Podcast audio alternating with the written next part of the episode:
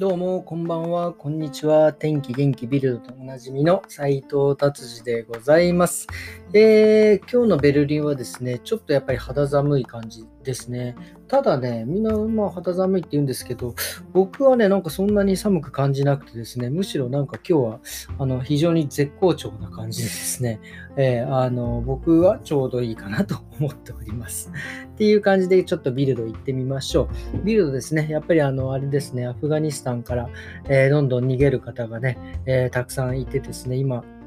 えっ、ー、と、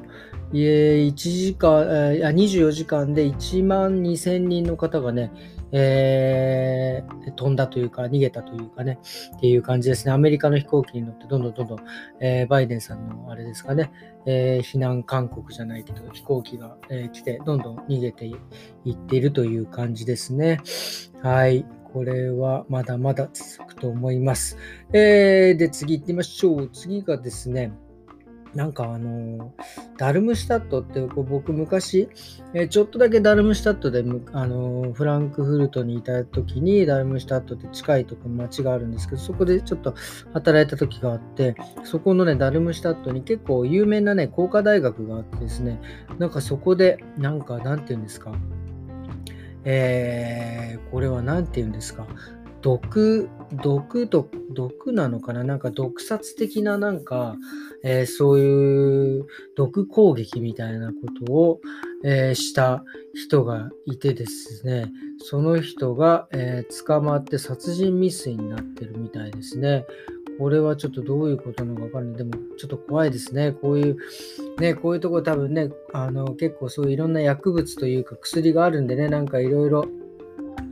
えー、なんかや、いろいろ混ぜて作って毒攻撃したのかな？わかんないけど、それかテロか誰かが来てこう、毒攻撃をしたのかちょっとわかりませんが、ちょっと大変なことになってるみたいです。えー、っていうことですね。で、あとはパーッと言ってですね、やっぱりあれですね、やっぱりこのコロナの日本もそうですけど、コロナでね、やっぱり、えー、ドイツの、えー、経済状態があまり良くない、えー、支出、えー、が809億ユーロ赤字っていうことですね。まあでも僕、うん、簡単な、まあ、国の単位のね、お金なんで、ちょっといまいちこうピンとこないですけど、なんかこれぐらいで済んだので、今もうね、経済もだんだん回ってきて、また今コロナ増えてますけど、まあいろんなお店も開き始めてね、なんか経済動いているので、まあこれからはもう伸びていくんじゃないかなと思っております。えー、1995年以来、えー、大きな、えー、赤字ということですね。まあ、1995年からずっとそんなに赤字じゃなかったっていう方がすごいなと思いますけどね。まあ、さすが、えー、税金高い国でございます。本当にね。多分これからね、まあ前にも言いましたけど、いろんな形で税金の徴収が始まるんじゃないかなということを思っております。えっ、とですね、今日はビルドこんな感じかな。なんかね、いろいろと。えーそこまで大きく変化はしていないので、えっ、ー、とですね、えー、最近のちょっと僕の話をしようかなと思います。最近ね、結構こう週に1回ぐらいですかね、えー、すいません、なんかちょっとえー、1回ね、テニスをこうやっていてですね。で、まあテニスをね、その、まあ行く日はいいんですけど、例えば家帰ってきて、まあ食事終わった後に、こうなんかね、あのテニスの素振りをね、バックハンドがちょっといまいちね、僕、あの、うまいこといかないのでですね、バックハンドの素振りをしてるんですけど、これもね、やっぱすごいですよ、今は。あの、YouTube でですね、こう、いろいろバックスイングの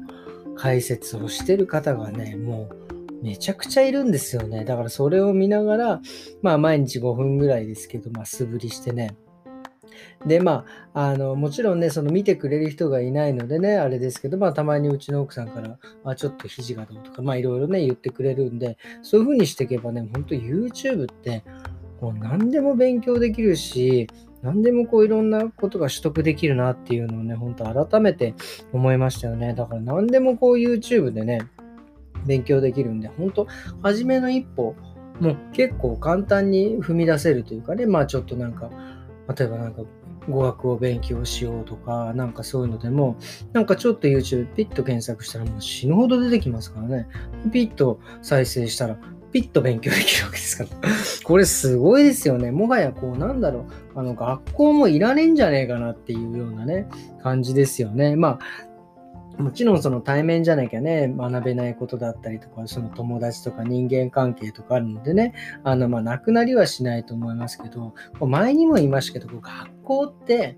まあ、だから YouTube でこうやって勉強していただいてですね、して、で、まあ、あの YouTube だったらわからないところを何回も何回も再生してね、見れるし、あの、まあ僕みたいにちょっとこう理解力がね、えー、ちょっと足りない人は、こう何回も見ることによって理解が深まるということなんですよね。だからそういうところ行って、で、学校は、まあなんかこう、出された宿題の答え合わせしに行くとか、本当にわかんないところを先生に聞くところでいいんじゃないかと思って、そしたらみんなそれぞれこうね、あの、わからないところがバラバラあるので、それをね、